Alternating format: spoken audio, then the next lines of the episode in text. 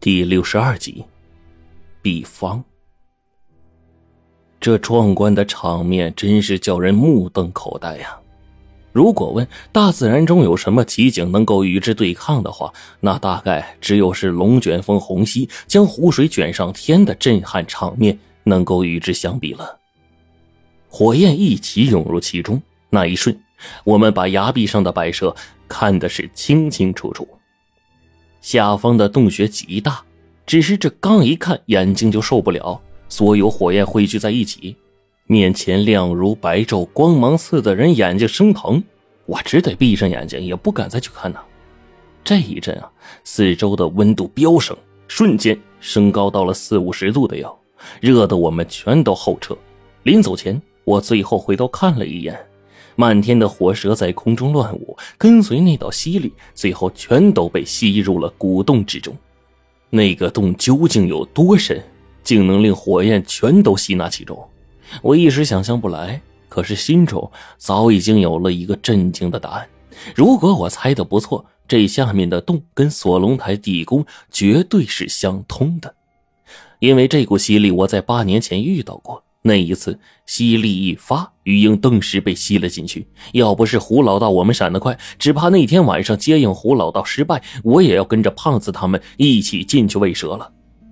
至于那股吸力，那正是第三道石门祭坛里面那个洞口的东西所发出来的。但那一次啊，是在锁龙台方向，而这次峭壁古洞却是在锁龙台后方。那家伙的吸力依旧能够透出来，将漫天的火焰全都吸纳，可见一斑呢。黄队跟着冰窟窿已经察觉这个问题了，徐队他们站在一旁，静静的等待这个奇观结束，眉宇之间很是沉重。走了走了，咱们该回去了，不然惹恼了火神爷，那可不是闹着玩的啊！我一个表叔提议，因为他们都在。况且现在已经凌晨一点，我们也得先回各屋休息去了，准备第二天再交流。在回去的路上，我爸问我：“你们不是跟人家勘探队合不来吗？这次咋还闹一件一块去了呢？”嗯，我说：“我们协商好了，峭壁附近呢，可能有我们要考察的东西，也有他们要研究的课题，所以呢，一起合作，各取所需嘛。”冰窟窿也是点了点头，跟他们合作方便。这次说不定要炸山裂石，他们要采集样本，我们也要等他们破开石层再做研究。我爸他们点了点头。那手续这东西你们办妥了吗？这个您放心，后面的事啊您都不用管，我跟陈子他们呢直接从上头办了。黄队轻描淡写的把话一圆，我顿时就猜到接下来可能有大行动了。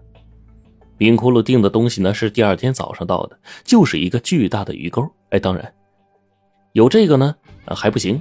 我们订的东西啊，太过于吓人了，而且极其沉重，就连拉货的司机啊都直抱怨，用手绢擦着汗埋怨道：“ 你们这这订的什么玩意儿啊？哎呦我的妈呀！要不是我技术好啊，这走路上这几回差点翻车呀都啊！也不能怪他。”冰窟窿钉的这个吊钩啊，比徐队他们挂在悬崖边上那个还要大。除此之外，我们还打造了很多粗大的锁链。由于锁链太大而且沉重，一个箱子只能装一环，可想而知这东西得多大。也不知道龙王从哪里帮忙打造的这批货，单是锁链中的一环就用的是近乎大腿一般粗细的钢筋拧成的，可想我们是做了多少万全的准备啊！一直到中午，单是这个锁链就拉了四大车。看到屋里堆的小山一样的东西，上面又贴了封条，我爸他们没敢动。现在呢，就等龙王他们送这个两炼制成的香膏过来，还有一个耳肉。徐队他们在我们开始卸车，就全都来了，一个个的帮忙卸车。那一环锁链呢，足有六七十斤重，我一次扛一个。老姜和那两个小伙一次都抱两个往院里卸。我心说。这些家伙真不是常人呐！黄队和徐队也都是一人抱一个，然后我就看到了冰窟窿，一手抓着一个箱子，来去自如，行走如飞。老姜他们搬一趟的功夫，窟窿已经搬两趟了，这令老姜大感诧异啊！停下来说：“这小哥年纪轻轻的，细皮嫩肉，没想到竟这般有力气啊！卸完货，看时间不早了，我们呢就又去这个火神崖前去看了看。果然，火势全灭，而且这几天的云雾还真是淡了许多。远远的能看见下面洞口的位置。黄队目测，这个昨晚上熄火的洞，在崖下距离我们近两百米的位置。真要是下去一趟啊，可不容易。我就问冰窟窿：“你的计划是？”冰窟窿说：“崖顶开洞，放下锁链，掉出东西。可这要近两百米的崖壁才能是到古洞的位置啊！你的锁链够长吗？”徐队一问，冰窟窿说：“一百八十米左右。”玉环近七十斤重，一百八十米的锁链啊！咱们卸了两百多个环这么重的吨位，牙前打个洞就怕开裂。下面那东西怎么上钩，咱不说啊，就算真的上钩了，那力量凶猛，这一扯，还不得连带着铁锁给拽下？老姜这句话也是问到点儿上了。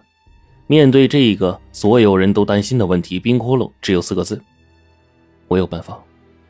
我跟黄队面面相觑，毕竟这家伙的神秘和装逼，我们早已经习以为常了。剩下老姜和徐队他们四个人，你看我，我看你，他们大概觉得呀，窟窿这个白净小哥脑子是被烧坏了。这，这不符合力学呀。徐队说了一句，没想到黄队这个时候冒出来一句：“咱们办的哪件事情符合原理定性了？得了，还是按他说的办吧。不过我倒是好奇呀。”你们之前也弄了个破钩子过来，搭了个架子，在上头准备挖洞，是啥意思？我看你们对崖下的事并不懂多少啊。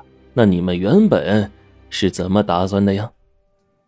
徐队一时语塞，倒是老姜一敲这个烟枪，又看了徐队一眼，然后对我们说：“ 他呀，不好说。那我就帮他说。我们得到消息。”上面的命令也是执行的稀里糊涂的。老姜摇着头苦笑啊，他们让我们提前造好钩摆在这儿，下达命令要我想办法跟你们合作。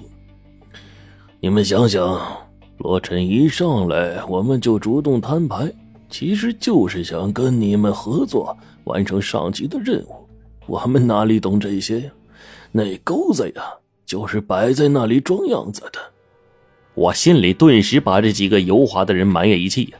黄队这才笑道：“那你们华中的手差得太远了，跑到我们西北来了，既不知情，还要炸我们一道，前来坐收渔利，分一杯羹，抢我们钓上来的东西。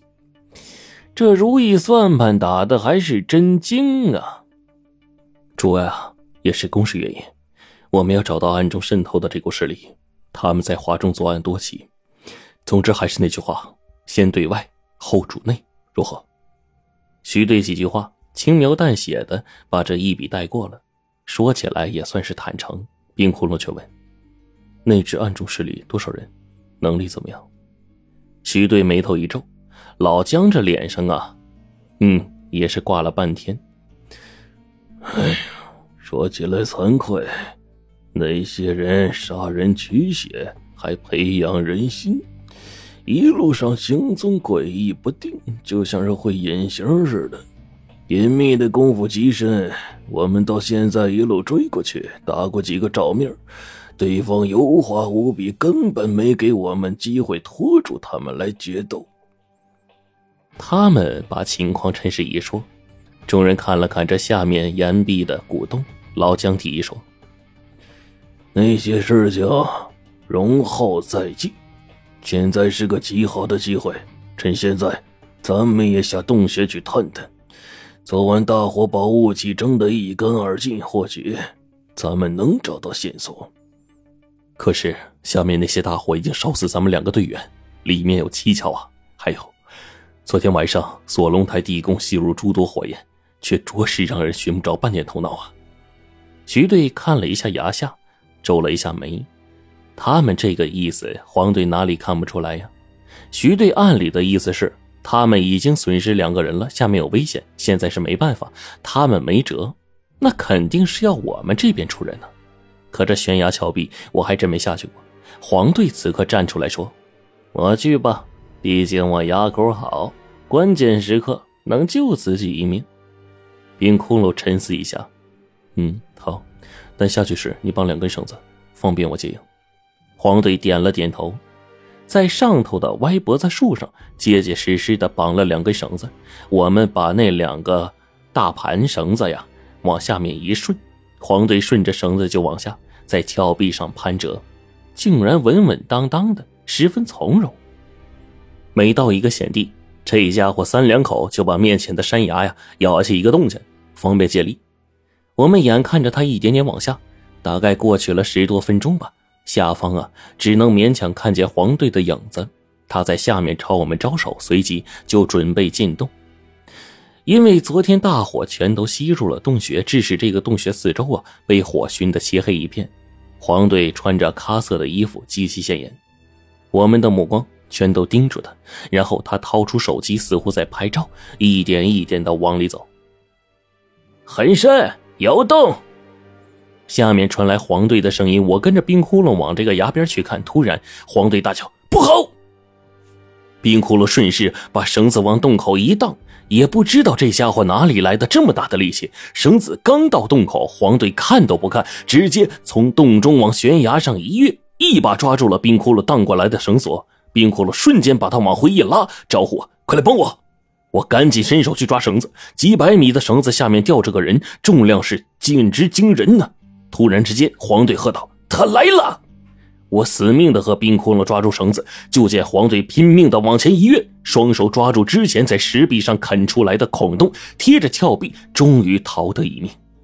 一道蓝色火焰瞬间从绳子的下端以极快的速度往上烧，冰窟窿趁势一刀将绳子给截断了。